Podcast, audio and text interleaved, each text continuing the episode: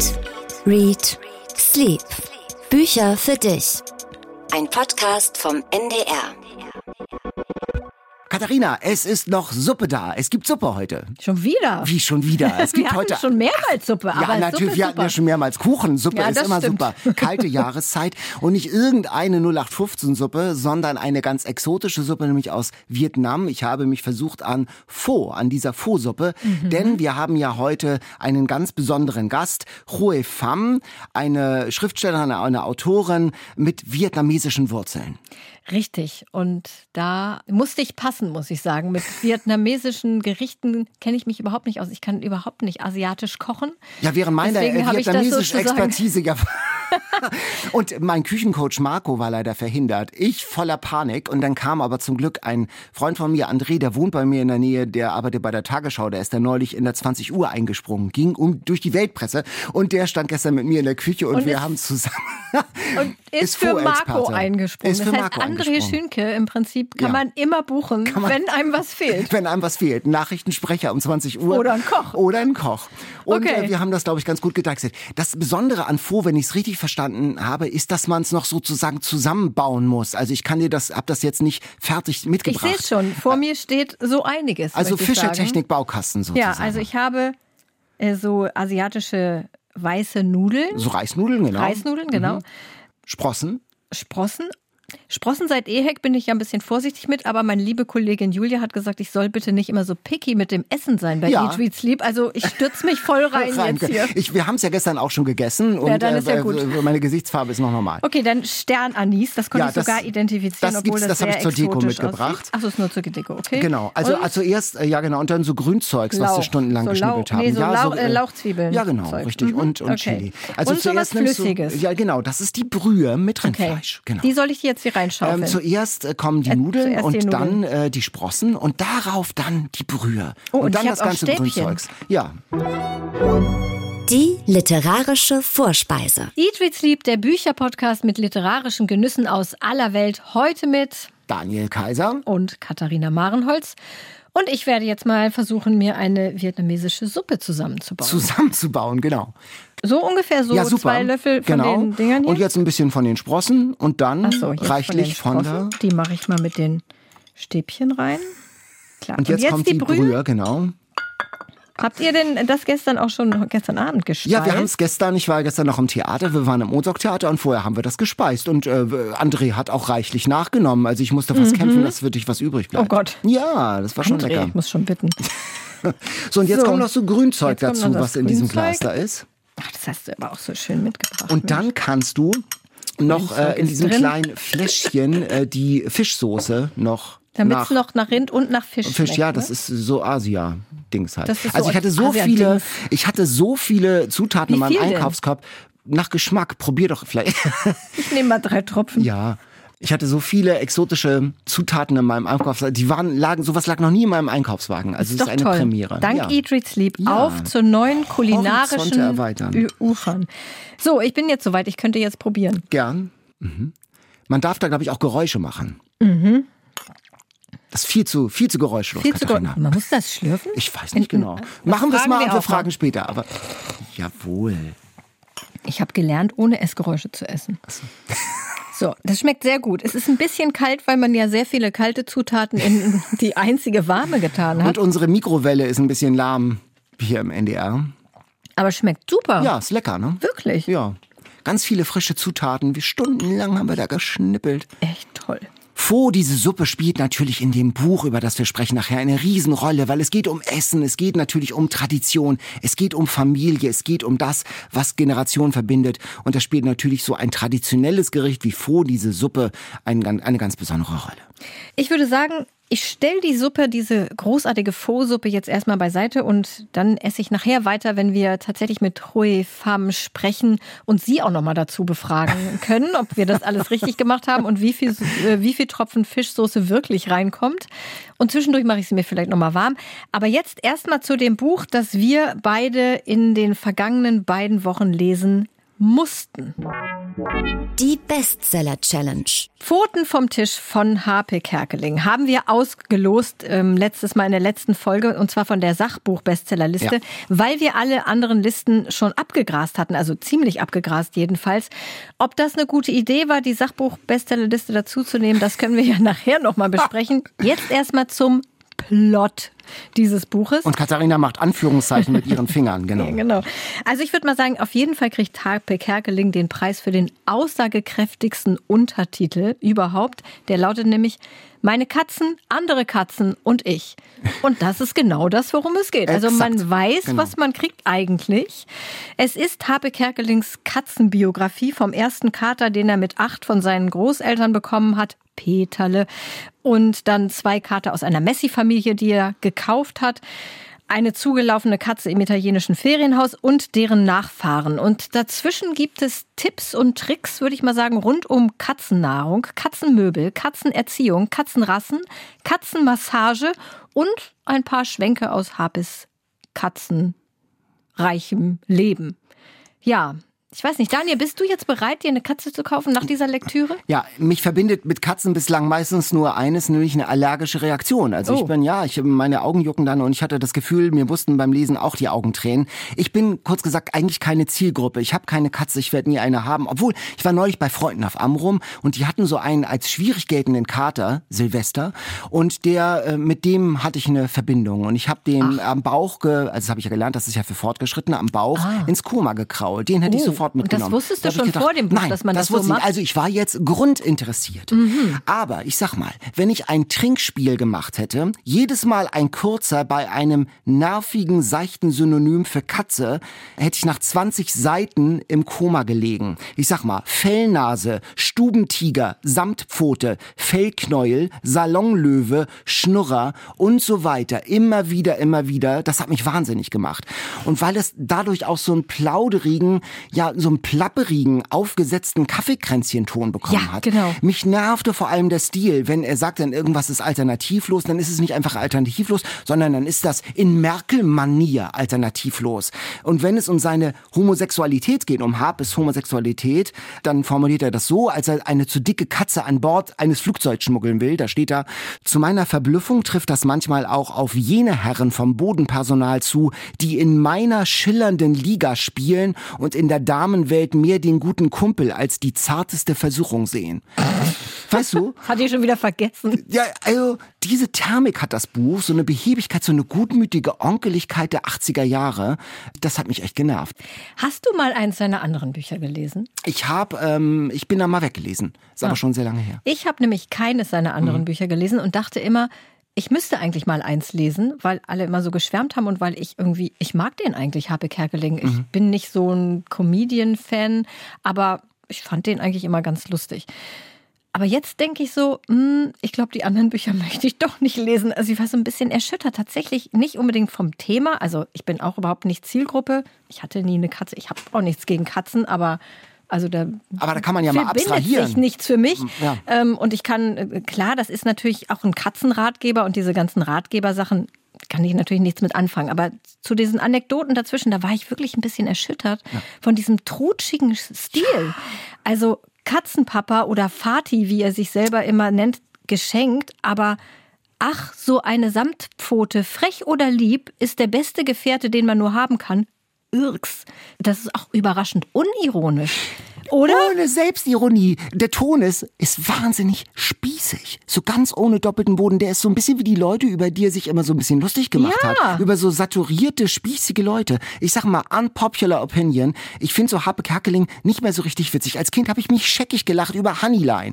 Hurz, dieser Klassiker. Ja, genau, die meine ich. Großartig. Also wirklich legendär Champions League. Siehste? Aber das hier, muss ich sagen, das hat mich ja. überhaupt nicht, also es hat mich dachte, irritiert und erschreckt ein bisschen. Und deswegen meinte ich, ich hatte eben mit Happe Kerkeling seit diesen, diesen Klassikern irgendwie nicht so richtig ähm, was zu tun. Und ich war so ein bisschen erschrocken, weil ich dachte, mhm. was ist mit dem passiert, dass er jetzt solche ja, solche trutschigen Sachen schreibt. Zwischendurch blitzt es manchmal ein bisschen auf, finde ich. Also ich fand diese Szene, wie er bei diesen Messis ja. die äh, Katzen abholt. Kater abholt, mhm. das war wirklich lustig. Die Beschreibung ihres Hauses, der Wohnbereich, der mit alten Zeitungen und Zeitschriften möbliert ist. Also das waren so Passagen, wo ich dann auch wirklich mal lachen musste. Aber viel zu wenig. Viel zu viel Katzenpapa und viel zu viel, ich fahre in mein italienisches Ferienhaus oder zum Sonnetanken in die Karibik. Ah. Ich sag mal, das erfolgreichste Sachbuch des vergangenen Jahres. Ja, in der Tat. Das Geheimnis ist, es ist ein Geschenk ganz klar für Katzenfans, wenn ich mhm. jemanden besuche oder zu Weihnachten oder zum Geburtstag und ich weiß nicht viel, ich weiß, da eine Katze, sichere Bank. Total ja. klar. Ich habe am Wochenende jetzt eine ältere Dame getroffen, die hat das ihrem Pfleger geschenkt, weil sie, weil sie sich bedanken wollte und weil der eine Katze hat. Und ich glaube, genau so funktioniert das. Hapfe Kerkeling, da denkt man, populärer Name, man hat die berechtigte Hoffnung auf so eine Mindestdosis Humor und Unterhaltsamkeit. Das läuft. Also ich, wer, wer eine Katze hat, der kann bestimmt auch damit was anfangen und sagen, ja, kenne ich das Gefühl. Katzen Papa. Katzenmami zu sein. Ja, aber guck mal, da schreibt nämlich, und da war ich ein bisschen erleichtert, schreibt Monika uns, ich mag es, also sie hat Katzen mhm. oder eine Katze, weiß ich nicht wie viele, aber sie schreibt, ich mag es gar nicht, wenn Tierhalter sich als Eltern ihrer Tiere bezeichnen. Herrchen, Frauchen, Halter und im Fall von Katzen auch Dienstleister, alles okay, aber doch bitte nicht Papa oder Mama. Da war ich ein bisschen erleichtert, weil ich weiß natürlich nicht, was so den, der gängige das Wording, die, das ist, Wording ist bei, bei, bei Tierhaltern. Deswegen dachte ich, oh, ein Glück, das fällt anscheinend nicht nur uns so ein bisschen unangenehm auf.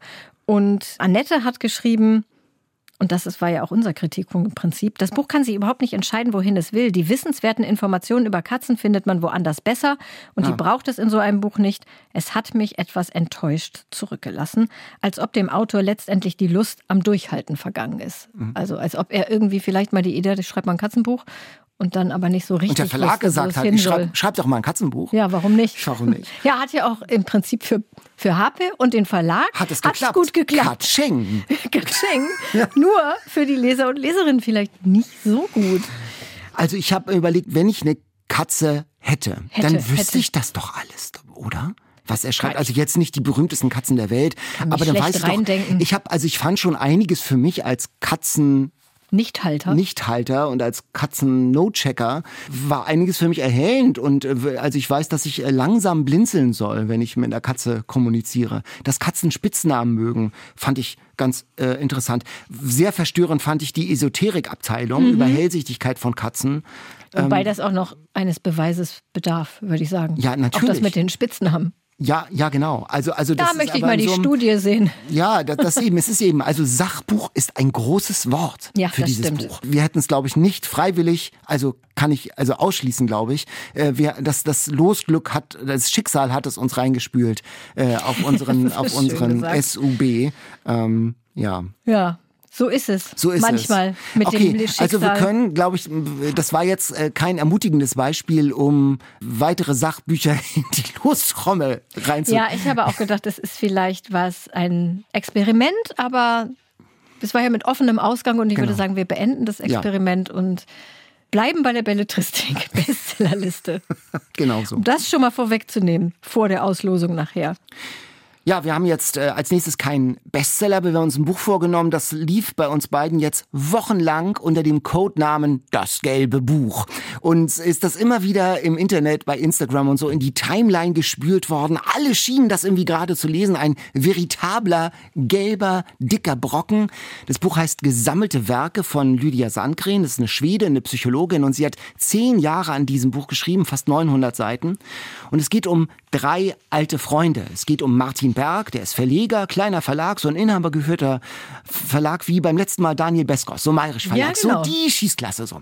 Und der hat selbst seinen eigenen Roman in Arbeit, aber der trägt ihn sein ganzes Leben lang als Zettelkasten so mit sich rum, wird nicht fertig, prokrastiniert, schafft nichts eigenes. Aber als Verleger kommt er salopp gesagt ganz gut über die Runden. Dann gibt es seinen alten Schulfreund Gustav, ein ganz begabter Maler, super erfolgreich, psychisch labil, alkoholkrank. Und dann ist da Cecilia, Martins Frau, begabt, intelligent. Und diese drei bilden ein Gespann. Sie funktionieren zusammen am besten. Das ist so die These des Romans. Und Martin und Cecilia, die haben zwei Kinder und wir erfahren, Cecilia ist irgendwann abgehauen. Nach der Geburt ging es ihr ganz schlecht. Sie ist weg. Und irgendwann gibt Martin mal seiner Tochter Raquel ein Buch in die Hand eines deutschen Schriftstellers. Sie könne doch Deutsch und soll das mal übersetzen. Und in diesem Buch findet sie Spuren ihrer Mutter, ihrer verschwundenen Mutter. an die sie noch so Kindheitserinnerungen hat. Und sie geht dem nach und wir erfahren dann die Lebens-, die Liebes- und die Leidensgeschichte dieser drei, Martin, Gustav und Cecilia, auf fast 900 Seiten. Mhm. Wie tief bist du, Katharina, eingetaucht? Hat sich das auch so beglückt, dieser dicke gelbe Wälzer? So beglückt wie dich oder so beglückt wie, wie andere? Wie, wie, die Menschen. Ich habe ja noch gar nicht gesagt, du hast noch gar nicht gesagt. Ja, also ich fand es vor allem lang und auch sehr langweilig leider. Mhm. Also ich musste mich echt zwingen, dran zu bleiben. Ich wollte es dann irgendwie auch durchlesen, weil ich wollte wissen, was da noch kommt und was diese Faszination anscheinend für manche Leute ausmacht, weil ich habe es auch überall gesehen. Es ist nicht auf der Bestsellerliste. Es gibt auch fast keine Rezensionen dazu in großen Zeitungen. Mhm. Aber so in sozialen Medien kommt es einem immer wieder unter. Buchbewertung ja so, dauern fünf Sterne. Genau. So, ja. so, mhm. Aber ich hatte, ich lese ja immer abends im Bett. Ich hatte manchmal echt das Gefühl, dass ich schlafe dabei ein, das Buch fällt mir so. Und das kann schon bei der, Kopf, Dicke, bei der Dicke ernste Gehirnerschütterung. Angst. Also, es ist gut geschrieben. Ja. Man, also, man kann das flüssig lesen, aber es, ich dachte dir, also, es, ey, wenn jetzt nicht bald was passiert, dann flippe ich aus. Das hat mich richtig, es hat mich richtig verärgert zwischendurch. Mhm. Sag du erstmal, wie du es insgesamt fandest. Ja, mir ging es ganz ähnlich. Ich fand es, ich fand es zu lang. Dass nichts passiert, fände ich theoretisch gar nicht schlimm, aber ich habe das Gefühl gehabt, man kommt diesen dreien gar nicht wirklich nah. Genau, das ist ja, man das, kommt, das kommt dazu. Nah. Es ist keine einzige Person ja. so dargestellt, dass man das Gefühl hat, es ist irgendwie eine Person, also es ist ein, ist ein Mensch, den ich, den ich kennenlerne. Es ist alles irgendwie oberflächlich, weil es ja. immer more of the same ist zu jeder Person. Ja, genau sie so. trinken, sie kiffen, sie gehen auf Partys, sie wachen verkatert auf. Da Capo bei Martin und Gustav in ihrer Jugend. Ähm, und, und dann vor allen Dingen auch Gustav, ich meine, der geht auf so eine Kunstschule, Kunsthochschule mhm. und hat schon als Student Erfolg mit seinen Bildern, hat schon eine Ausstellung als Student, verkauft Bilder und man weiß überhaupt nicht, was malt er? Mhm. Was ist das Besondere? Das ist ja Wahnsinn, das passiert ja fast niemandem. Also er malt ja Cecilia, das, das erfährt ja, man gut, schon. Ja gut, aber wie, genau. ich meine, was mhm. finden die Leute an ihm? Was ist die besondere Kunst? Was, was, was hat er, was den Kunstmarkt so begeistert, dass sie schon Bilder eines Studenten kaufen? Nichts. Die kreisen immer nur um dasselbe und man kommt überhaupt nicht mit diesen Leuten gar nicht weiter. Genau, man erfährt dann irgendwann, dass Martin, der Verleger, letztendlich so ein chauvinistischer Kotzbrocken ist, also wie er seine Frau dann behandelt. Aber das ist jetzt auch keine Personenentwicklung oder die Entwicklung einer Figur. Es ist wie du sagst, es ist, äh, bewegt sich immer im selben Brei und man bekommt einen Löffel nach dem nächsten. Es ist äh, auf 900 Seiten nicht viel Entwicklung. Und auch die Familiengeschichte, wir können ja nicht verraten, wie es ausgeht, aber ich war am Ende dann doch schon enttäuscht. Extrem enttäuscht. Richtig, also wirklich noch ärgerlicher danach. Da, da war ich richtig, wirklich auch ähm, ärgerlich. Und was mich, äh, also man beschäftigt sich mit diesem Buch, da, da habe ich sehr lange auch dran gelesen, also mhm. wirklich mehrere Tage. Mhm. Und äh, was mich geärgert hat, es blieb nichts übrig. Es ja, blieb kein nicht. Sound übrig, da blieb kein Gefühl übrig. Ein süchtig machender Wälzer habe ich irgendwie gelesen mhm. im Internet. Also das konnte ich überhaupt nicht finden.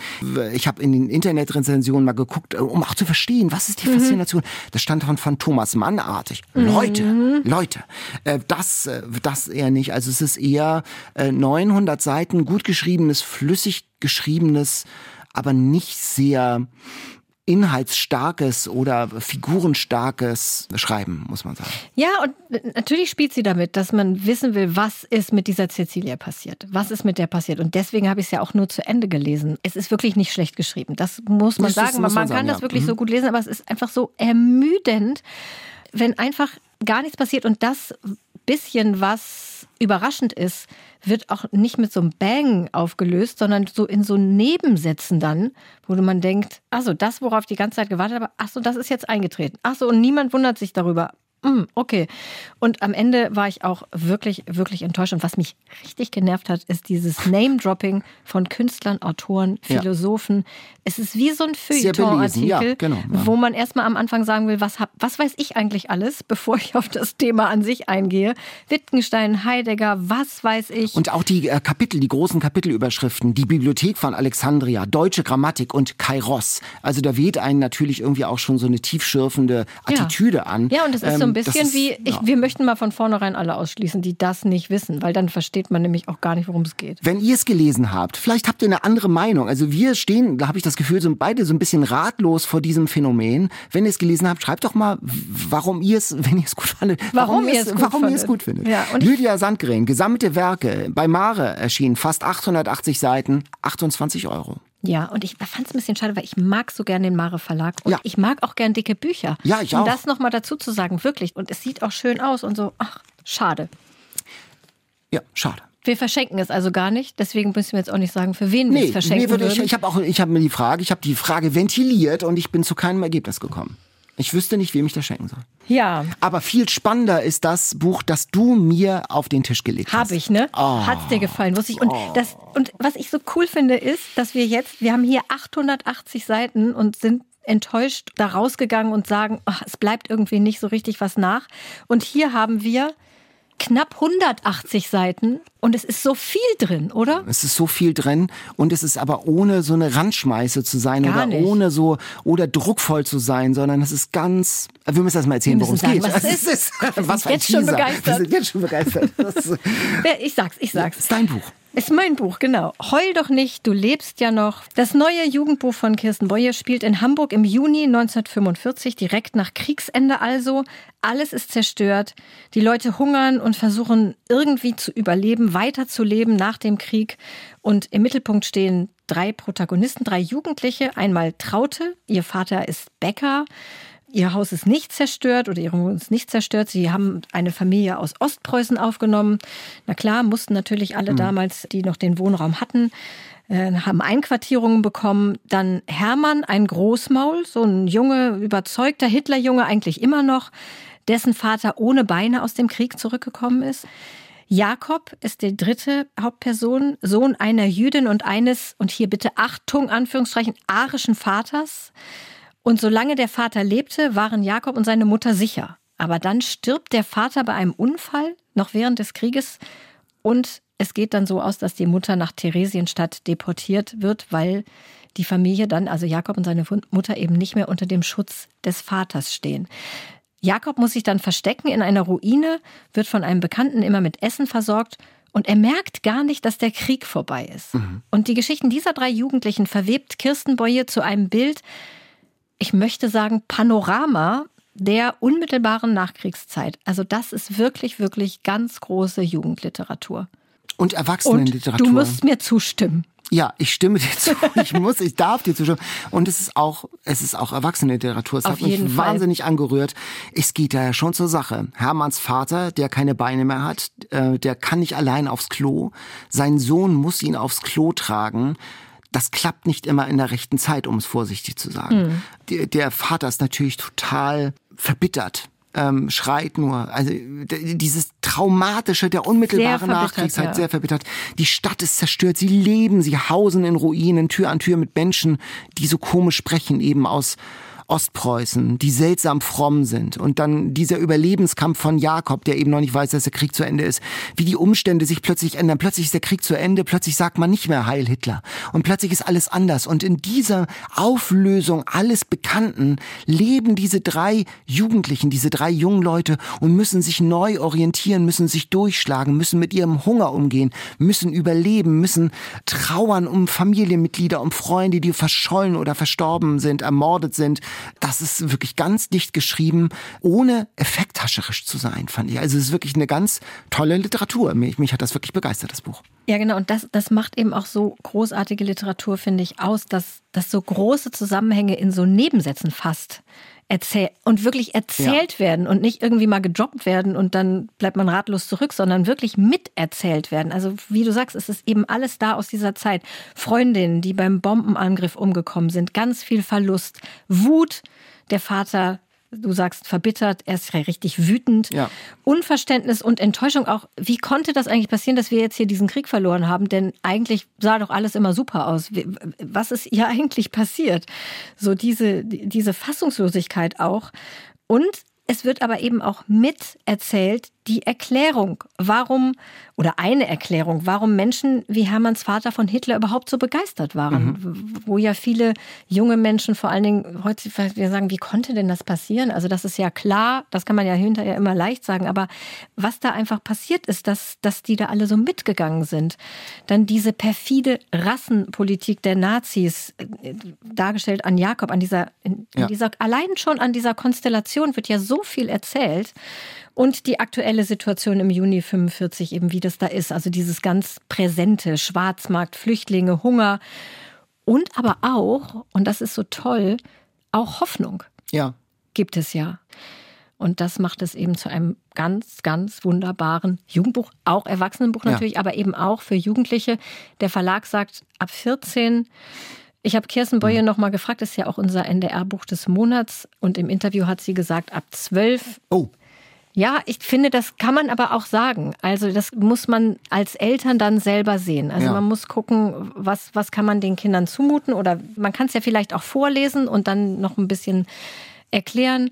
Das müssen Eltern selber einschätzen. Ich mhm. würde auch sagen, ab 13 auf jeden Fall geht es auf jeden Fall. Denke ich muss noch weiter schwärmen. Oh Gott, du musst entschuldigen, Nein, ich weil schon ist, du hast schon vorweggenommen. Aber bitte. Du bist schon auf der Zielgeraden. Ich muss noch eine Runde Wir drehen. Gehen zurück. Es geht um die, es geht ja um das Davongekommensein, um die Davongekommenen, die jetzt dastehen mit leeren Händen, mit leerem Magen und wie die dann miteinander umgehen. Da kann man ja zynisch reagieren, wie der Hermann, der sagt, ah, äh, beim Fußballspielen, da dürfen keine Weiber, sagt er, keine Weiber mitspielen und äh, und äh, ein, ein deutscher Junge weint nicht und so. Ein Indianerherz kennt kein Schwert, all diese die ganzen Sprüche.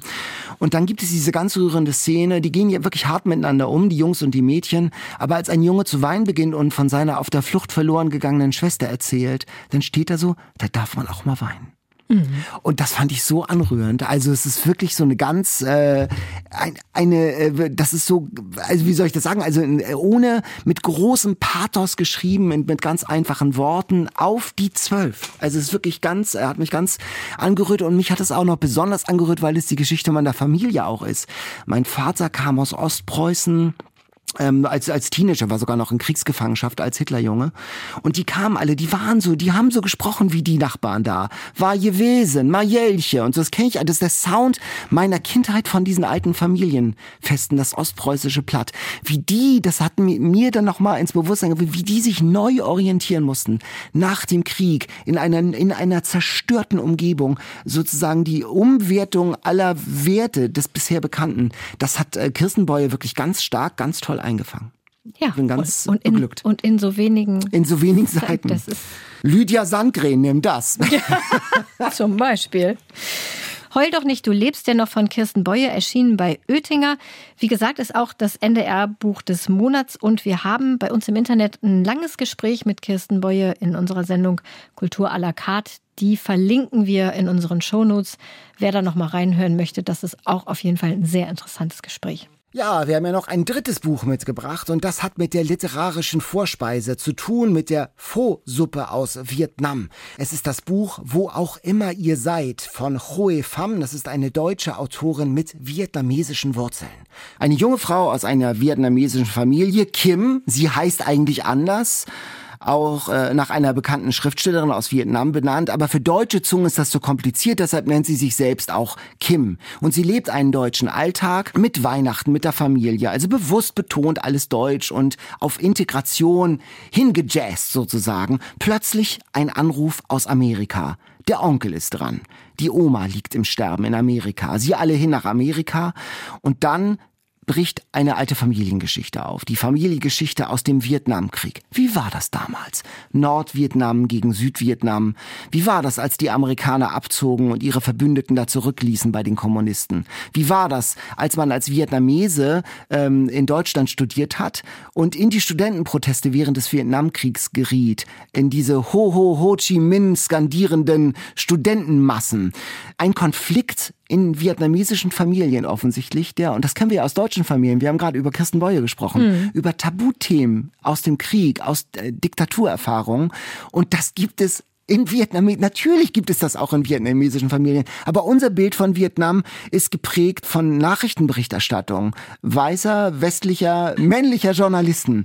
Äh, und hier haben wir mal eine Sicht, eine Familiengeschichte, äh, eine vietnamesische Familiengeschichte über die Generationen aus den 70er Jahren. Es geht um diese ganz traditionsbewussten äh, Familien aus Vietnam und auch um das Leben der Kim von heute, die sozusagen sie sieht, wie sie sich selbst verortet. Und sie wird immer gefragt, woher kommst du? Und dann checkt sie irgendwann, ja, damit ist gar nicht so sehr der Ort mit dem Finger auf der Landkarte gemeint, sondern es ist sozusagen die ganze Familiengeschichte, die Genese meiner ganzen Familie, der vergangenen Tradition, das steckt ja auch alles drin in mir. Und ich fand, das ist wunderbar toll beschrieben in ja, diesem Buch. Ich mochte das Buch auch total gerne. Mich hat es ganz lange total irritiert, wie der Name ausgesprochen wird, weil das ist, das schreibt sich ja Kue Pham. Und dann sind die, Sonderzeichen. Die Autorin sind und dann noch sind so Sonderzeichen mit, können wir gleich nochmal drüber sprechen, vielleicht so ein Punkt unter dem A. Und dann habe ich sie irgendwann auf Instagram angeschrieben und gefragt, wie wird denn das ausgesprochen? Weil mich macht das irre, wenn ich im Buch nicht weiß, wie was ausgesprochen wird, weil man sich das ja in Gedanken so mitspricht. Und da hat sie mir netterweise eine Audiodatei geschickt und deswegen wissen wir jetzt schon vor dem Interview, dass sie Hue Pham ausgesprochen wird. Dafür war ich schon mal sehr dankbar. Und die Protagonistin, die sich Kim nennt, deren ähm, vietnamesischer Name ist Geo, das wird aber auch ganz anders geschrieben. Also sehr, das fand ich schon mal sehr interessant. Und ich habe das total gerne gelesen. Gut geschrieben, eine gute Geschichte und, und man erfährt einfach so viel, was man vorher nicht wusste. Das mag ich auch immer wirklich, wirklich gerne an Büchern, wenn man schlauer als vorher daraus hervorgeht. Und es ist eben bei Vietnam, da ist man ja schnell in so einer schwarz Weißgeschichte, die Guten und die Bösen oder so. Und das ist hier äh, aufgebrochen. Ja, Sondern absolut. man, man, Mhm. man erfährt wirklich ganz differenziert Familienstrukturen und Verhältnisse und Motive, die verschwiegen wurden, die man sich aus Angst vor Gesichtsverlust nicht sagen wollte und so. So, jetzt wollen wir aber mit ihr sprechen. Ich hole noch mal meine Suppe, die wurde mir inzwischen wieder warm gemacht. Heute zu Gast bei Eat, Read, Sleep. Hue Pham, hallo. Hallo. Ich würde gerne gleich am Anfang noch mal auf die Aussprache eingehen. Ich habe gerade Daniel erzählt, dass du mir netterweise eine Audiodatei geschickt hast äh, von der Aussprache deines Namens. Und es ist ja auch Thema im Buch. Musst du das eigentlich sehr oft erklären? Also ich verrate es mal so, äh, du bist nicht die erste Audionachricht, die ich verschickt habe, mit einer Anweisung zu meinem Namen. Ich werde das tatsächlich sehr, sehr häufig gefragt, aber es ist ehrlich gesagt das erste Mal, dass das so viele Leute machen. Also ich mein Leben lang war ich es gewohnt, dass Leute meinen Namen nicht richtig ausgesprochen haben, oft auch nicht so wirklich viel nachgefragt haben und ich habe sie meistens auch nicht korrigiert. Also die Das haben dann eigentlich eine einfach neue cool Sache. gesagt, oder wie? Ja, genau. Kue oder Kuh oder Kuhe. Es gibt alle möglichen Varianten von meinem Namen. Und ähm, es ist eigentlich erst jetzt durch das Buch ähm, ein Thema geworden. Eine Journalistin mit vietnamesischen Wurzeln schreibt ein Buch über eine vietnamesische Familie, eine vietnamesische Familiengeschichte über Jahrzehnte. Steckte diese Geschichte in dir drin und musste raus? Die Geschichte hat schon sehr lange, glaube ich, in mir mit drin gesteckt, obwohl sie keine genaue Form hatte. Ich wusste, dass ich eine unglaublich schillernde Verwandtschaft in aller Welt habe. Und ich ahnte, dass sie auch sehr dramatische Dinge erlebt haben im Krieg oder auf der Flucht oder anderswo.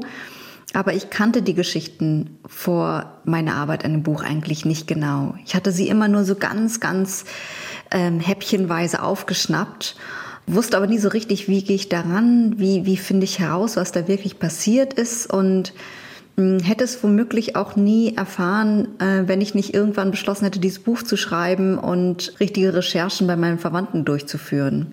Das heißt, der Kern dieser Geschichte, also die, die echten realen Vorbilder für viele der Figuren, die waren schon vorher da, aber die Geschichte an sich kannte ich in ihren genauen Umrissen nicht und sie hat sich natürlich auch im Prozess des Schreibens verändert und fiktionalisiert. Das heißt, in der Familie habt ihr auch nicht immer über alles gleichermaßen gesprochen, also wie man das auch äh, in Deutschland ja schon immer kannte. Was hat eigentlich Oma und Opa, was haben die eigentlich damals im Krieg gemacht zum Beispiel? Solche Themen zu tabuisieren, das äh, kennst du aus deiner Familie auch. Ja, genau, so, so, so man kann es eigentlich genauso sagen, was hat nicht Oma und Opa im Krieg gemacht, sondern aber vielleicht schon irgendwie, was hat mein Onkel, was hat meine Tante im Krieg erlebt. Diese Frage habe ich vorher einfach nicht gestellt. Und äh, dadurch, dass meine Verwandten in den USA und in Vietnam leben, gab es auch nur ganz wenige Alltagssituationen, die wir hatten, wo man vielleicht mal so beim Mittagessen immer mal wieder drauf zu sprechen kommt. Es gab immer nur alle paar Jahre diese Verwandtenbesuche, wo wir irgendwie drei, vier Wochen lang gemeinsam Urlaub gemacht haben oder irgendwelche Sachen besichtigt haben oder ein Essen gegangen sind oder so. Aber solche tiefgehenden Gespräche über die Vergangenheit und das eigene Leben und was da so alles im Dunkeln liegt, diese Gespräche haben wir nicht geführt. Wie groß sind denn deine Berührungspunkte so im Alltag mit dem Land? Also war das dann tatsächlich hauptsächlich im Urlaub und dann auch sehr touristisch oder spielt das eine große Rolle? Wenn ich nach Vietnam fliege, dann bin ich keine Einheimische, die nach Hause kommt, wie vielleicht man das von meinen Eltern sagen könnte. Ich bin aber auch keine Touristin, die das Land zum ersten Mal kennenlernt oder zum zweiten Mal besucht oder so. Ich bin etwas dazwischen. Es gibt auch im Vietnamesischen einen Begriff dafür, Viet Geo. Und die zweite Silbe, Geo, ist das gleiche Wort wie der Name der Protagonistin. Dieses Viet Geo bedeutet Auslandsvietnamese, also Leute, die vietnamesischer Herkunft sind, aber nicht dort leben. Das finde ich betrifft es ganz gut, weil ich mich in so einer Zwischenposition sehe. Also ich komme dorthin, wenn ich nach Ho Chi Minh Stadt komme, also was früher Saigon hieß, dann ist mir das schon vertraut. Es gibt so bestimmte Ecken, die ich kenne, die Gerüche, die Straßenküchen. Ich habe kein Problem damit, mich irgendwo hinzusetzen und einen Eiskaffee zu trinken, mir zu bestellen auf einem dieser niedrigen Plastikhocker, die eigentlich in Deutschland sowas wie Kindermöbel wären. Das alles ist mir sehr, sehr bekannt und vertraut. Und gleichzeitig gibt es ganz viele Dinge, die mir nicht vertraut sind. Ich kenne nicht die aktuelle politische Diskussion in Vietnam. Ich kann auch nicht die Zeitung lesen. Ich kann kaum Vietnamesisch äh, lesen oder schreiben. Also äh, meine Verwandten und ich sind schon sehr stolz, wenn ich es schaffe, eine WhatsApp-Nachricht zu schicken, ähm, der ich schreibe, wollen wir morgen ins Kino gehen? Und es sind zehn Rechtschreibfehler drin, lauter falsche Akzente.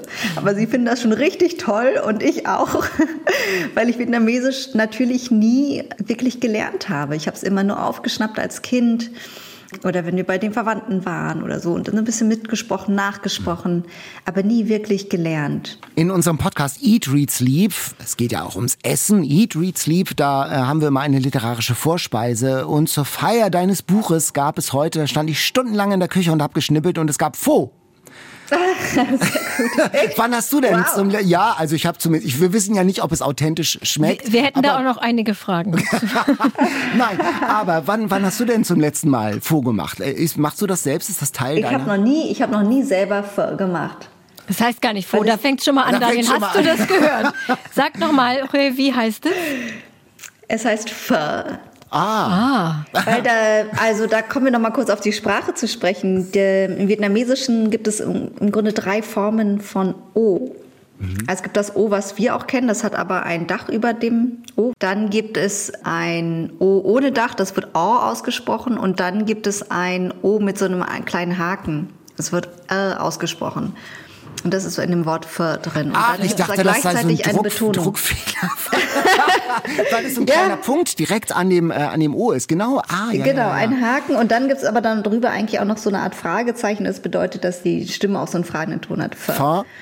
Ah, ja. Fa. Und ich habe das nie äh, selber, also es ist sehr aufwendig zu kochen, ja. weil du ja sozusagen einen, eine Nacht den Rinderknochen da ein, einkochen musst. Und ich hatte ähm, Rinderfond, genau. Also. Daniel hat mit Rinderfond geschummelt. Naja, das okay, lassen wir ja, mal durchgehen. Und meine Eltern machen das aber relativ häufig. Und dann geben, kriege ich es ganz oft von meinen Eltern und esse dann einfach das, das Selbstgemachte von, mein, von meiner Mutter oder von meinem Vater. Und ich muss auch sagen, generell mit vietnamesischem Essen ist es so aufge, es ist halt so furchtbar aufgeladen in der vietnamesischen Kultur, wie man kocht und was man isst und was man für andere kocht ist ja eine Art, ähm, das ist ein Nationalgericht. Es steckt eine besondere Kunst darin. Also ich würde oh, jetzt Einreiseverbot bekommen, wahrscheinlich mit meinem kläglich gescheiterten Versuch. Das, nein, das war, also ich finde das ja toll, aber äh, ich meine nur, deswegen traue ich mich da erst gar nicht ran, weil ich denke, ah. ich kann nur verlieren. Irgendwie, wenn ich es mache, dann wird es irgendwas nicht ganz stimmen oder nicht gut genug du. sein. Die, die Brühe nicht, nicht, nicht stark genug und ja. Das Rezept steht ja bei uns im Internet, dann kannst du kann falls, du dich, falls du dich doch mal dran wagen möchtest, kannst du Daniels für Rezept nachkochen. Ich finde, es schmeckt sehr gut. Ich war etwas zurückhaltend mit der Fischsoße, die ich dazu tun sollte. Ich glaube, das mhm. hat der Sache gut getan. Also ich finde, mhm. es schmeckt super. Sehr es ist wirklich sehr viel geschnippelt, aber man hat den Eindruck, man ja, jetzt ist auf was sehr, aber auch mal nicht. Du na nun wirklich. Na was heißt da, da, also schon auch Ingwer und Koriander und so, und so, ja, das ist alles drin. Sieht, was du nicht mehr Kräuter. siehst, natürlich, ja, viele Kräuter. Mhm. Okay. Mhm, ja. Toll, dass ihr ja. das gemacht habt. Tja, jetzt ist es der Nachteil vom Remote-Arbeiten. Sonst wäre ich ja gerne zu euch gekommen nach Hamburg, damit wir zusammen. Wir legen uns fest, beim zweit, bei deinem zweiten Buch kommst du hierher, dann ist Corona vorbei und dann machen wir noch mal eine eine zweite Runde. Fahr. Okay, sehr gut. Auf jeden Fall. Ja, das war eigentlich auch die Idee des Podcasts, dass die Leute mit uns zusammen essen, aber das hat mhm. sich durch Corona ja dann relativ schnell erledigt. Dein Buch mhm. jetzt, äh, was hörst du denn aus deiner Familie, aus der vietnamesischen Community? Denn das ist ja nochmal ein neuer Blick auf die Geschichte Vietnams, auf die Geschichte, auf die Familiengeschichten sozusagen in diesem Kontext. Ich bekomme sehr viel Feedback von der wirtdeutschen Community, der jüngeren wirtdeutschen Community, also von den Leuten, die wie ich hier geboren sind, ähm, aber aus Familie, vietnamesischen Familien kommen. Da gab es ganz viele Leute, die mir gesagt haben, dass sie sich in dem Buch sehr wiedergefunden haben. Eine Psychologin, die ich kenne, hatte mir erzählt, dass es ähm, auch einen psychologischen äh, Namen dafür gibt. Das heißt Validierung. Also wenn du aufwächst mit einem Gefühl, das du nicht klar benennen kannst und wo du das Gefühl hast, du bist irgendwie allein damit, du bist irgendwie allein damit, in deiner Familie in einer Welt zu leben und dann aber da draußen in einer ganz anderen Welt zu leben mhm. und äh, ganz bestimmte Dinge verinnerlicht zu haben. Bleiben wir kurz beim Essen. Also zum Beispiel diese Tatsache, dass Vietnamesen so besessen sind von Essen, immer zusammen essen wollen und zum Beispiel das deutsche Abendbrot überhaupt nicht verstehen. Das ist etwas, was, glaube ich, sehr, sehr viele ähm, Deutsch-Vietnamesen kennen, was ja auch in diesem Buch verarbeitet ist und wo sie halt sagte, wenn man das so liest, dann fühlt man sich darin bestätigt. In seinen eigenen Gefühlen, vielleicht der Deplatziertheit, der Verwirrung, fühlt man sich dadurch so ein bisschen, bekommt eine gewisse Sicherheit dadurch oder fühlt sich vertraut und angesprochen. Mhm. Und das ist natürlich ganz toll, weil es das vorher noch nicht gab, diese Art von Literatur. Ich muss noch eine folkloristische Frage zum Abschluss stellen. Wir haben am Anfang darüber diskutiert, ob man die Suppe nun schlürfen muss oder nicht. Das ist ein total blödes Vorurteil. Ja, das, das stimmt. Also es ist wirklich oft so, so in, in asiatischen Restaurants, also außer in japanischen, aber sonst ähm, auch in vietnamesischen Restaurants ist es immer recht laut. Die Leute schmatzen und schlürfen tatsächlich, aber ähm, ich glaube, es ist kein Muss, um die Suppe zu genießen. Aber Katharina, nur Mut gleich. Nur Mut Mal sehen. aber wage es auf jeden Fall. Ich äh, würde dich dazu, genau, ich würde dich auf jeden Fall dazu ermutigen. Ich auch. Okay. Ja, vielen Dank, Rue Pham, für das Gespräch. Und ja, wir drücken auf jeden Fall die Daumen, dass ein weiteres Buch kommt, ohne ja, dich jetzt Dank. unter Stress setzen zu wollen. Aber wir würden gerne ein weiteres lesen. Das ist total nett, dass ihr das sagt. Und vielen Dank, dass ihr mich in den Podcast eingeladen habt. Und ich bin total gespannt darauf, beim nächsten Mal die Pho zu probieren. ja. Vielleicht, ich werde auch vorher auch selber noch mal üben, dann ja. können wir, können wir einen Contest machen. können wir einen Contest machen, genau, einen Wettbewerb. Vielen Dank, bis zum nächsten Mal. Bis dann. Tschüss. Danke an euch beide. Tschüss. Ciao. So, Katharina, wie klingt es, wenn man Fa ist? Mach nee, mal. Nicht Fa, F. F. Daniel, du kriegst von mir nochmal so einen kleinen also okay. vietnamesisch Kurs. Also ich übe, wie man es sagt also und du übst, wie man es isst. Okay. Ja, ob das schon die Lautstärke ist, die da gerade gemeint ich kann das Nicht, ich bin, ich habe andere Tischmanieren gelernt. Sorry. Aber ich kann nur noch mal betonen, wie wirklich, wirklich gut es schmeckt. Ja, auch toll, wenn du ne? mit Rinderfond geschummelt hast. Das verzeihe ich dir total. Super. Die Vorstellung, dass du einen Rinderknochen ausgekocht hättest die ganze Nacht. die passt allerdings auch, nicht auch schön. Na, Kannst ja mal André fragen, vielleicht könnt ihr das nochmal wiederholen wenn es zu dem Contest kommt. Mhm. Genau, dann machen wir das in Herrlich. unter Originalbedingungen. Ja, jetzt zu einer neuen Rubrik, die haben wir ja ausprobiert in der Weihnachtsfolge. genau. Wir waren begeistert davon und auch zum Glück auch sehr viele Hörer. Und zwar die Rubrik Eat, Read, Sleep Buchladen. Ding Dong. An dem Jingle arbeiten wir noch ein bisschen, der wird, der wird noch perfektioniert. Aber wir wollen eigentlich an dieser Stelle jetzt immer mal auf eure ganz konkreten Buchgesuche eingehen. Also wenn ihr etwas sucht, das ihr der 80-jährigen Tante zum Geburtstag schenken wollt, die sich vor allem für Schnecken und Ulan Bator interessiert, zum Beispiel. Oder den Veganer Cousin mit Interesse an Psychologie. Zum Beispiel, das ist natürlich oder, überhaupt kein Problem für uns Oder afrikanischer alles. Bestattungskultur oder so. Genau. genau. Überhaupt kein Dann Problem. helfen wir euch. Heute haben wir das Buch gesucht von Anne. Die sucht ein Buch für ihren Lebensgefährten, 41, interessiert sich für Science-Fiction-Filme, Philosophie und Politik. Daniel, was empfehlen wir Annes Lebensgefährten? einen Bestseller, der ist mir sofort eingefallen, äh, den wir auch schon besprochen haben, nämlich Die Anomalie von Hervé Letellier. Das war ein Bestseller des vergangenen Jahres. Ein super Buch und er ist wie beim Überraschungsei. Es ist alles mit dabei. Politik, Science Fiction und Philosophie. Es ist alles mit dabei. Ein wirklich ein ganz rasanter Thriller. Es geht darum, ein Flugzeug landet vom Flug von Paris in New York. Und das Problem, dasselbe Flugzeug mit denselben Leuten ist schon mal drei Monate zuvor gelandet. Das heißt, plötzlich gibt es dieses Flugzeug doppelt. Alle Leute gibt es doppelt. Und was bedeutet das jetzt? Warum ist das so? Wie kommt das, wo kommt das her? Das ist ein ganz tolles Gedankenexperiment und es ist auch ein philosophisches Gedankenexperiment und es hat auch was mit Science Fiction zu tun. Also, mich hat dieses Buch wahnsinnig begeistert und es klingt ganz so, als ob das wirklich was für Annes Lebensgefährten wäre. Ja, ich habe auch ein bisschen nachgedacht und kann ihr ansonsten auch fast alle Bücher von Kazuo Ishiguro empfehlen, der britische Achtung, Nobelpreisträger. Auch ich kenne Nobelpreisträger. Der hat ja viele so dystopische Romane geschrieben und oft mit ethisch-philosophischen Fragen. Clara und die Sonne ist das Neueste. Das fand Jan ja auch ganz toll. Das habe ich nicht gelesen. Aber mein Liebstes ist Alles, was wir geben mussten. Guck, ich habe es hier mitgebracht. Ja. Ganz, ganz großartiges Buch. Geht um eine Gesellschaft, in der Kinder als Klone gezüchtet werden, um später Organe zu spenden. Ganz toll geschrieben.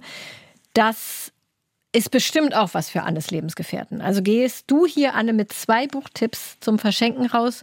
Und wenn ihr auch Bücher sucht, die ihr, ich sag mal, Problemlesern und Leserinnen schenken wollt oder vielleicht auch was für euch sucht, weil ihr lange nichts mehr gelesen habt, was euch richtig begeistert hat oder in einer bestimmten Richtung, könnt ihr uns schreiben an eatreadseep.ndr.de oder uns das bei Instagram schicken als Nachricht. Das geht natürlich auch und dann versuchen wir hier immer eine kleine Empfehlungsrunde zu machen. Eine persönliche Fachberatung. Sozusagen in unserem, genau. in unserem Eat, Read, Sleep Buchladen.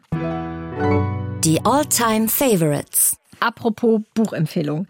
Ich kriege oft Fragen, zum Beispiel Tina hatte mich auch auf Instagram angeschrieben und meinte, ich suche was für meinen leseunwilligen Sohn oder so ähnlich, für, mhm. für, für Jungs, die nicht gerne lesen. Da kriege ich ganz oft Fragen in der Hoffnung, dass man nur das richtige Buch finden das muss. Zauberbuch. Genau, Harry Potter, um aus Leseverweigerern so Buchclub-Kinder zu machen, die mhm. dann alles und immer gerne lesen. Und ich könnte da jetzt wirklich lange drüber reden. Leseförderung, das ist ein super interessantes Thema. Ich glaube nicht daran, dass das funktioniert. Ich glaube, wenn, wenn Kinder einfach nicht gerne lesen, dann lesen sie halt nicht gerne. Und ab einem gewissen Alter muss man das dann auch aushalten. Kann ja nicht jeder so ein Buchfanatiker werden wie wir. Aber natürlich kann man gucken. Also die falschen Bücher machen es auf jeden Fall nicht gut. Also wenn dann doch lieber mit den richtigen Büchern arbeiten. Was ich noch mal kurz hier als kleinen Tipp zwischendurch mitgeben kann, immer auch vorlesen. Immer, immer unbedingt auch vorlesen. Auch wenn die Kinder schon 10, 11, 12 sind, versuchen vorzulesen. Da kriegt man noch mal so einen Zugang zu Literatur, die man, den man vielleicht nicht kriegt, wenn man immer nur hingibt und hingibt und sagt, liest das, liest das, liest das. So, und hier ein Buch, was man auf jeden Fall Jungen geben kann. Nicht nur Jungen, auch Mädchen, aber eben auch leseunwilligen Jungen, weil es so ein tolles Buch ist. Und es ist ein wahnsinnig lustiges Buch. Und man ist sofort in der Geschichte drin. Nennt mich nicht Ismail von Michael Gerard Bauer. Und Daniel, der Titel spielt an, auf welchen berühmten ersten Satz? Geht das schon als Quizfrage? Schon, ja, vielleicht könnte ich. Moby Dick. Sehr gut. Moby Dick, könnte ich ja Daniel hier schon mal einen kleinen Punkt notieren. Jawohl. Gut geschrieben. Gut geschrieben, plus genau. eins. Das ist der erste Band einer Trilogie für Kinder ab elf ungefähr, die ich wirklich sehr, sehr liebe. Der Ich-Erzähler ist der 14-jährige Ismail ein Außenseiter, was unter anderem eben an seinem Namen liegt. Es gibt dazu eine sehr witzige Geschichte, warum seine Eltern ihn so genannt haben. Die erzähle ich jetzt hier aber nicht. Bis zur achten Klasse war alles okay für Ismail. Aber dann kommt er auf eine neue Schule. Da ist so ein Angeber in der Klasse, kennt man ja, der anfängt, sich über den Namen lustig zu machen, sagt dann Pissmael zu ihm oder Küssmael. Funktioniert in Englisch natürlich besser. Mhm. Kissmael. Und alle anderen machen entweder mit oder halten den Mund. So geht das dann die ganze achte Klasse und Ismail setzt eigentlich wenig Hoffnung in die neunte Klasse, aber dann bekommt er eine neue Lehrerin, die junge Miss Tarango und sie ist so der John Keating-Typ, weißt du, aus Club der Toten Dichter, mhm, mhm. Robbie Williams. Captain, mein Captain. Captain, mein Captain, genau. Und die bekommt Barry, diesen Angeber, durch ihren Unterricht unter Kontrolle. Trotzdem für Ismail hat sich da die Sache nicht so richtig gelöst. Also der Barry setzt ihm weiter zu, aber dann kommt ein neuer Schüler auch noch dazu, James Scobie. Und den sieht Barry sofort als sein neues Opfer. James ist klein, unsportlich, blass, trägt altmodisches, spießige Klamotten, hat so gescheiteltes, geplättetes Haar. Aber James ist auch super schlau und absolut furchtlos. Und der stellt sich dann diesem Tyrannen Barry entgegen, indem er ihn mit Worten niederringt. Also das Thema in diesem Buch, in dieser ganzen Trilogie ist auch die Macht der Sprache. Und das ist einfach so wahnsinnig toll. Unglaublich witzig, pointiert, sehr lebensweise. Das sage ich, aber hier geht es ja um eure Lieblingsbücher und deswegen hat mich an dieses Buch jemand erinnert. Anna und Anna ist 13 Jahre alt und damit die jüngste Hörerin in dieser Alltime Favorites oh. Kategorie, äh, Rubrik. Und Anna schreibt, an dem Buch Ismail finde ich besonders schön, dass es zeigt, wie Sprache und das Miteinander kommunizieren Leute verändern kann. Außerdem hat mich das Buch von der ersten Sekunde an gefesselt und in seinen Bann gezogen. Yes. So genau wie Anna sehe ich das auch. Und auf dem Cover ist ja ein riesengroßer Wal mhm. und Junge fällt in das äh, geöffnete Maul des Wals. Spielt dann sozusagen Moby Dick, spielt der Wal denn eine Rolle oder ist das nur so eine Anspielung? Na, der Wal spielt eine Rolle für den Grund, warum die Eltern ihn Ismail genannt ah, haben. Okay. Das ähm, hat was mit schwanger und mhm. wahlartigem Aussehen ah, zu tun. Ist aber wirklich insgesamt eine lustige Geschichte. Also ein Herzensbuch von Anna und mir nennt mich nicht Ismail von Michael Gerard Bauer, Band 1 der Trilogie. Inzwischen sind alle Bände als Taschenbuch erschienen und übrigens auch als Hörbuch, gelesen von Jens Wawacek. Der bei uns schon zu Gast war. Der bei uns schon zu Gast war. Also auch ein Tipp für Kinder, die einfach nicht lesen mögen. Ein großartiges Hörbuch ist dann nach Vorlesen die drittbeste Lesung, würde ich sagen. Immerhin unter den Top 3. Auf jeden Fall. Katharina, stell dir vor, du kommst nach Hause und die ganze Wohnung ist ausgeräumt. Also nicht nur Fernseher, Schmuck, Stereoanlage oder so. Alles. Die Teppiche, die Sessel, die Küche, der Schmorbraten im Ofen. Mm. Alles weg, Telefone, alles weg. Die Suppe. Und so geht es Mr. und Mrs. Ransom. Die waren in der Oper, die haben Mozart gesehen, Cosi van Tutte in der COSI waren sie, wie so Insider sagen, und die Ransoms, die sind so Insider, die sind so bildungsbürgerlich Mittelstand. Also genau da, dein Ding. Mein Ding. da stehen sie also in ihrer leeren Wohnung. Ja klar, die Versicherung zahlt, aber erstmal müssen die zum Trödler und gehen auch zum Lebensmittelhändler mit Migrationshintergrund. Waren sie noch nie vorher. Also das ganze Leben ist auf den Kopf gestellt und man fragt, was brauchen wir eigentlich? Brauchen wir das wirklich alles nochmal so, wie wir es hatten? Was diese ganze Schotter, der sich da angesammelt Frage. hat? Ja, ja, ja. Und das Ganze hat natürlich auch ein überraschendes Ende, denn plötzlich taucht, ich glaube, das kann man verraten, die Einrichtung wieder auf. Und das Buch, muss ich sagen, wird immer stärker. Am Anfang klingt das so nach einer überdrehten Klamotte, so ein bisschen. Äh, das ändert sich ganz schnell. Elisabeth hat dieses Buch vorgeschlagen. Sie hat geschrieben, Daniel, das ist eine Challenge für deinen Humor. Und ich fand es wirklich gut. Eine tolle Unterhaltung. Nicht sehr lang, also es hat 110 Seiten. Zeig mal. Ähm, von Alan Bennett, Cosi van Tutte. Ah, ein wunderschönes Buch aus dem Wagenbach Verlag.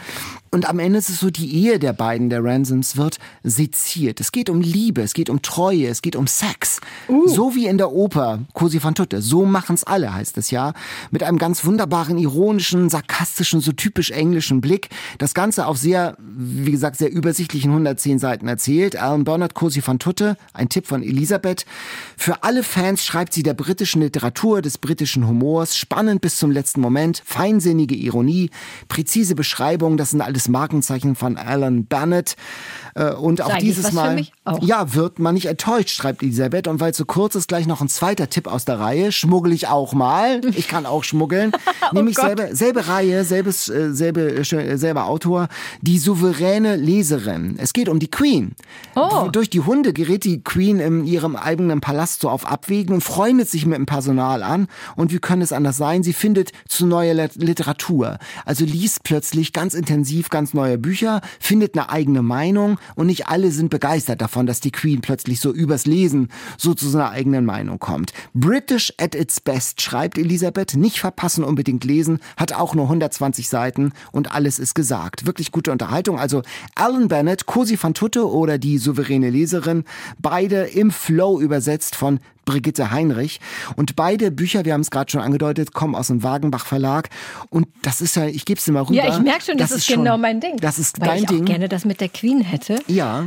Und das ist auch sehr äh, schön, äh, sehr schön fabriziert, Umschlag, rotes Leinen, Faden geheftet.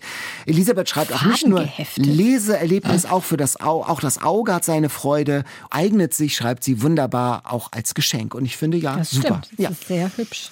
Ganz schöner ich, Tipp. ich, habe jetzt im Moment gerade eine, eine große Vorliebe für dünne Bücher. Ja, nach dem Warum Gelben. wohl? Ja, Das heißt, ich habe jetzt auch schon Angst, dass wir nachher Never von Ken Follett ziehen, weil ich das immer noch nicht durchgelesen habe und das ist ja auch so dick. Also bitte nicht. So, aber bevor wir was ziehen, kommt erstmal Das Quiz. ja und da bin ich ja schon in Vorleistung gegangen mit einer richtigen Antwort. Das stimmt natürlich. Aber ich hatte keine Chance, ebenfalls einen Punkt abzugreifen. Genau. Du hättest eigentlich auch noch mal eine kleine Frage irgendwo Ja, so spontan bin ich nicht, aber ich So fange einfach spontan mal dann an. doch nicht. Ein Buch in einem Satz, Katharina. Ehemaliger Lehrer jagt als Hausmeister Hotel in die Luft. Nicht nur wegen Zimmer 217. Oh Gott. Ehemaliger Je Lehrer, Lehrer, Lehrer, jagt als, als. Hotelhausmeister Hotel in die Luft. Nicht nur wegen Zimmer 217. Mach mal bitte jetzt Multiple Choice, Ja, also, dass ich ist es überhaupt anfange. Hotel von Arthur Haley? Ist es Hotel New Hampshire von John Irving? Oder ist es The Shining von Stephen King? Also Hotel New Hampshire ist auf keinen Fall. Das habe ich, also meine, das ist lange her, aber ich kann mich nicht erinnern, dass da was explodiert ist. Shining habe ich nicht gelesen und äh, wegen meiner bekannten Abneigung gegen Horror. Hotel von Arthur Haley habe ich gelesen, aber ich kann mich an praktisch nichts erinnern. Das war doch dann auch so eine Serie. Ich meine, bei Arthur Haley knallt's immer gerne mal. Wenn man da sagt, irgendwie, dass das rumst auch schon. Du möchtest mich jetzt, du möchtest mir helfen, ne? Wie Günther Jauch. Also ich fange nochmal an. Also The Shining könnte ich mir vielleicht vorstellen, weil Action ist ja bestimmt bei Stephen King Ja. dabei. Vielleicht, ja. Vielleicht, ne? Ich logge mal C ein. Das ist wohl richtig. Oh! Es ist Stephen King. Es ist Stephen King, der äh, alkoholkranke ehemalige Lehrer, der sein Leben in den Griff kriegen will und damit seiner Familie einzieht. Und dann hat der Sohn, der hat ja The Shining, der hat die Gabe, ähm, übersinnliche Dinge zu sehen. Und das Zimmer 217, weil da mal jemand ums Leben gekommen war, äh, spielt da eine sehr unrühmliche Rolle bei diesen übersinnlichen Geschichten. Und Mhm. am Schluss eskaliert alles komplett, ohne zu viel zu verraten. Super Übersinnlich Lektüre. ist so gar Übersinnlich. nichts für mich. Nee. Nee. Achso. Ja, das ist aber kein Buchtipp für dich sein, das ist hier ein Quiz. Ja, stimmt. Es geht ja ums Gewinnen und Verlieren. Ich wollte mich damit nur rausreden, warum ich das noch nicht gelesen habe. Aber ich hatte es ja trotzdem richtig. ja, dann war diese Katzenkapitel mit dem übersinnlichen ja von Ja, Hake- gar nichts Hake- für mich. Gar, gar nichts nee, da dich, bin ich genau. auch direkt ganz ausgestiegen. War zum Glück erst am Schluss. Katzenguru. Mhm. So, meine erste Kategorie ist Buchmarkt. Diese Frage kann ich, glaube ich, gerade jetzt im Januar noch stellen. Welches Buch ist nicht unter den Top 3 der meistverkauften Hardcover-Romane des letzten Jahres? Nicht unter den Top 3. A. Playlist von Sebastian Fitzek. B. Übermenschen von Juli C. Oder C. Der Zorn des Oktopus von Dirk Rossmann. Da bin ich mir ziemlich sicher, dass es tatsächlich Rossmann ist, weil ich äh, eine Nachrichtenmeldung geschrieben habe, die sagte, dass es die anderen beiden sind. Du bist journalistisch Ja, im genau. Vorteil gewesen. Du hast eine Nachrichtenmeldung geschrieben. Ja, ja, genau. Sehr gut. Das kam- ist die- die Meldung kam an- ja, genau. Genau. Auf Platz 1 ist nämlich Juli C. Das hat mich echt gewundert. ja. Also nicht wegen des Buches, sondern das hätte ich, hätte ich nicht so drauf getippt, weil es halt nicht so ein Blockbuster-Buch Blockbuster, ist. Ne? ja, genau. Bei Playlist Platz, wusste Platz ja, zwei genau, ist. Fitzek, genau. Platz drei ist die verschwundene Schwester von Lucinda Riley. Ja. Auch bei uns im Podcast bereits vorgekommen. Alles Bücher, die bei uns besprochen Und wurden. der Oktopus ist Platz 7. Und Natriumchlorid ist Platz 8. Leute, Leute. Leute, Leute. Und Katzen sind auf Platz 1, aber Sind auf der anderen, anderen Liste. auf der Sachbuchliste. Genau. Litty Klick, Katharina. Er ist ein Mann. Er fing als 16-Jähriger eine Apothekerlehre an, um später Medizin zu studieren. Soweit so Könnte jeder könnte, sein. könnte jeder sein. Unter anderem Shakespeare brachte ihm dann aber auf eine Spur, auf eine neue Spur, nämlich Dramatiker werden. Apropos Drama, er wurde schon mit 18 Vater nach einem Techtelmechtel mit einer zehn Jahre älteren Dienstmagd und er hatte lange mit Unterhaltszahlen zu kämpfen. Er kommt aus dem hohen Norden. Lebte und Aus arbeitete. dem hohen Norden von was? Ja, Deutschland? das ist ja erstmal, jetzt Ach lass so, mich das doch mal wolkig formulieren. Ja, vielleicht. Okay. Und lebte aber jahrelang in Deutschland in München und hier entstanden viele seiner Dramen. Ein Einschlagskrater auf Merkur und ein Asteroid sind nach ihm benannt. Also wir kreisen das so langsam mal an. Warte mal, ich muss, du musst mir zwischendurch kurz Zeit zum Nachdenken ja. geben. Als du gesagt hast, durch Shakespeare kam er zum Schreiben, dachte ich, es ist ein Zeitgenosse von nein, Shakespeare nein, nein.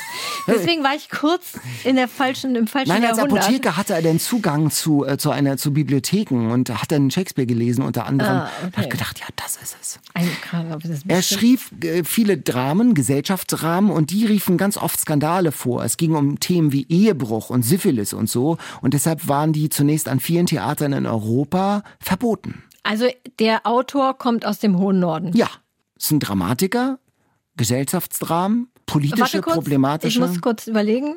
Ich habe noch einen Tipp. Ibsen oder Strindberg? Für eines seiner Werke hat er Edward Grieg beauftragt, Musik zu komponieren, nämlich Per Günd. Ibsen. Jawohl, Henrik Ibsen. Aber ich habe schon gut. fast vorher geraten. Super. Ja, das waren ja vorher sehr wolkige Tipps. Das Allerdings. hätte ja alles sein können. Ja, genau. Das hätte, also hätte alles sein können. Goethe, Lessing. Goethe, Lessing. Okay, meine zweite Kategorie ist eine neue Kategorie. Oh ja. Roman in Schlagworten. Und die Anregung dazu habe ich von Beate aus Göttingen und die hat es wiederum vom Instagram-Account des Buddenbrook-Hauses in Lübeck. Die machen ja auch crazy ja, Sachen. Ne? Die machen ja. tolle Sachen. Ich liebe diesen Instagram-Account so sehr, weil denen immer wieder was Witziges einfällt zu der gesamten Familie Mann, wie sie das irgendwie in die Jetztzeit heben. Das mhm. finde ich, die machen das wirklich toll. Ich bin da oft überrascht und muss lachen, wenn ich das lese. Und deswegen, liebes Buddenbrookhaus, ich hoffe, es ist okay, wenn ich jetzt diese Kategorie klaue durch Anregung von Beate. Es ist so, du bekommst fünf Schlagworte und musst den Roman raten. Kurz für Jan, falls er zuhört, falls du diese Kategorie auch verwendest nächstes Mal, es müssen Romane sein, die man kennen kann. Denn man sollte es möglichst ohne Multiple Choice raten.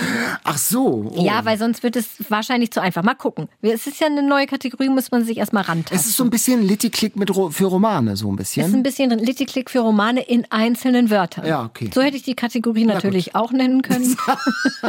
Litty-Click für Romane in einzelnen Wörtern. Nein, die Kategorie heißt Roman in Schlagworten. Ich wollte es ja nur verstehen. Ja, alles gut. Ja, gut. Also pass auf, du kriegst jetzt fünf Schlagworte ja. und zwar alle auf einmal. Dann kannst du erstmal drüber, darüber nachdenken, ob du so redest. Zur Not kriegst du Multiple Choice. Die Schlagworte lauten Tea Time, Spielkarten, Uhrzeit, Mädchen, Traum. Okay, nochmal langsam. Tea Time, mhm. Spielkarten, Uhrzeit. Daniel guckt mich komplett entsetzt an. Mädchen, ja. Traum. Alice im Wunderland. Gut. Ja. Ich sage, es ist einfach. Warum Nein, hast du mich so entsetzt das, angeguckt? Ja, weil das, das also für Spielkarte, das kann, kann, ja auch alles sein. Das ist ja fast ja, wie, da kommt einer aus dem hohen Norden. Ja. Also, Nein, aber doch, ja, ach schön, ja, toll. Es ist ja, ganz schön schwierig, das zu entwickeln. Ich habe echt ewig nachgedacht, welches Buch ich nehme und welche Schlagworte, weil das ist ganz leicht zu leicht, aber auch ganz leicht viel zu schwer. Mhm. Man muss da wirklich sehr, sehr berühmte Bücher nehmen, damit man eine Chance hat. Nicht wahr? Ja, sehr gut. Ja, genau. Alice, das Mädchen Alice, sitzt ja mit ihrer Schwester auf einer Bank und langweilt sich und sieht ein weißes Kaninchen, das auf die Uhr guckt. Dann folgt sie dem in den Kaninchenbau, wird da vom verrückten Hutmacher zum Tee eingeladen und spielt mit Spielkarten Crockett hinterher. Und am Ende wacht sie auf der Bank auf neben der Schwester und fragt sich, ob alles nur ein Traum war. Also wenn ich zum Beispiel weißes Kaninchen genommen hätte, wäre es zu einfach gewesen. Ja. Mhm. Oder nur Kaninchen. Ja, ist eine schöne Kategorie, oder? Ja, schön, super. Also ein, oh, ein nie versiegender Quell neuer Kategorien. Kategorien. Damit es Kategorien. auf keinen super. Fall langweilig wird hier. So, nun kommen wir zum nie versiegenden Quell neuen Lesestoffs, nämlich die Bestsellerbox. Bestseller Challenge. Die Auslosung. So, ich reiche Daniel die Box. Das ist die kleine Box. Sie klingt leer. Wir haben uns ja jetzt doch naja. dazu entschieden, die Sachbuch-Bestsellerliste nicht mehr zu nehmen. Deswegen sind nur wenige Buchlose in der Dose. Buchlose in Bitte der nicht. Dose. Warte mal, ich sag mal kurz, was ich auf keinen Fall möchte. Ich möchte auf keinen Fall Ken Follett, bitte, weil es so dick ist. Und ich ach, ich hätte eigentlich gerne Nele Neuhaus, die ist ganz oben auf der Bestsellerliste und ist Krimi und ich wollte es schon immer mal lesen, das Buch. Was soll ich sagen, weder noch? Ach. Cecilia Ahern, Sommersprossen. Ach, Ach, Cecilia Ahern. Das habe ich sogar schon angefangen. Da bin ich ein bisschen im Vorteil jetzt. Das ist gut. gut. Okay. Es hat ähm. mir nicht so mega gut gefallen, deswegen habe ich nicht weitergelesen. Noch aber nicht nun muss ich durch. Lest mit. Diskutiert mit, schreibt uns, wie ihr es findet. Cecilia Ahern, Sommersprossen an eatreadsleep.ndrd. Da könnt ihr uns auch weiterhin hinmailen, wenn ihr uns an einem Ort hört, der besonders weit weg ist von Hamburg. Ich muss sagen, im Moment führt Stefanie, sie hat Sonja aus Melbourne geschlagen, denn Stefanie hört uns in Wakatani in Neuseeland. Ich hoffe, Hammer. das spricht man so aus. Und das sind 18.000 Kilometer Luftlinie von uns aus, Daniel. Und zwar hört sie da den Podcast gerne Samstag oder Sonntag morgens im Bett mit einer Tasse Tee. Und ich frage mich, ob sie da Blick auf den Ozean hat. Denn das sieht natürlich super, super schön aus da in Neuseeland. Wirklich ganz am anderen Ende der Welt. Man sagt ja Antipoden dann. Also wirklich, das ist ja am anderen Ende, wenn man hier ein Loch bohren würde, würden wir bei dir da rauskommen ungefähr. Würden wir bei Stefanie rauskommen, genau. Und wir wollen aber gerne ein bisschen genauer wissen, wie es da aussieht ja. bei euch, wo ihr uns überall hört. Und deswegen sind wir gerade dabei, eine Eat, Read, Sleep Weltkarte zu bauen online. Also liebe Expats, schickt uns weiterhin eure Standorte und gerne auch Fotos von euch. Zum Beispiel am Strand von Wakatani im Liegestuhl mit einem Buch in der Hand. Das möchten wir gerne sehen. Schickt das alles an eatreadsleep.ndr.de. Und es gibt etwas ganz Neues, Tolles, nämlich bei Instagram ein Eat Read Sleep Fanclub von Hörerinnen und Hörern aus der Community, selbst gemacht, ein Fanclub. Klickt doch mal rein, Eat, Read, Sleep and Friends. Ja, das ist ein bisschen aufregend auch bisschen für uns. Aufregend. Echt ein Fanclub haben. Die Wahnsinn. Pumpe. Wir sind auch sehr gespannt, was da so passiert in diesem Fanclub. Ja, das war's für heute mit Eat, Read, Sleep. Diesen Podcast gibt es in der ARD Audiothek natürlich, der Audio-App der ARD. Einfach kostenlos in eurem App Store runterladen. Und wir sagen damit Tschüss, bis zum nächsten Mal in zwei Wochen. Tschüss. Eat, Read, Sleep. Bücher für dich. Ein Podcast vom NDR.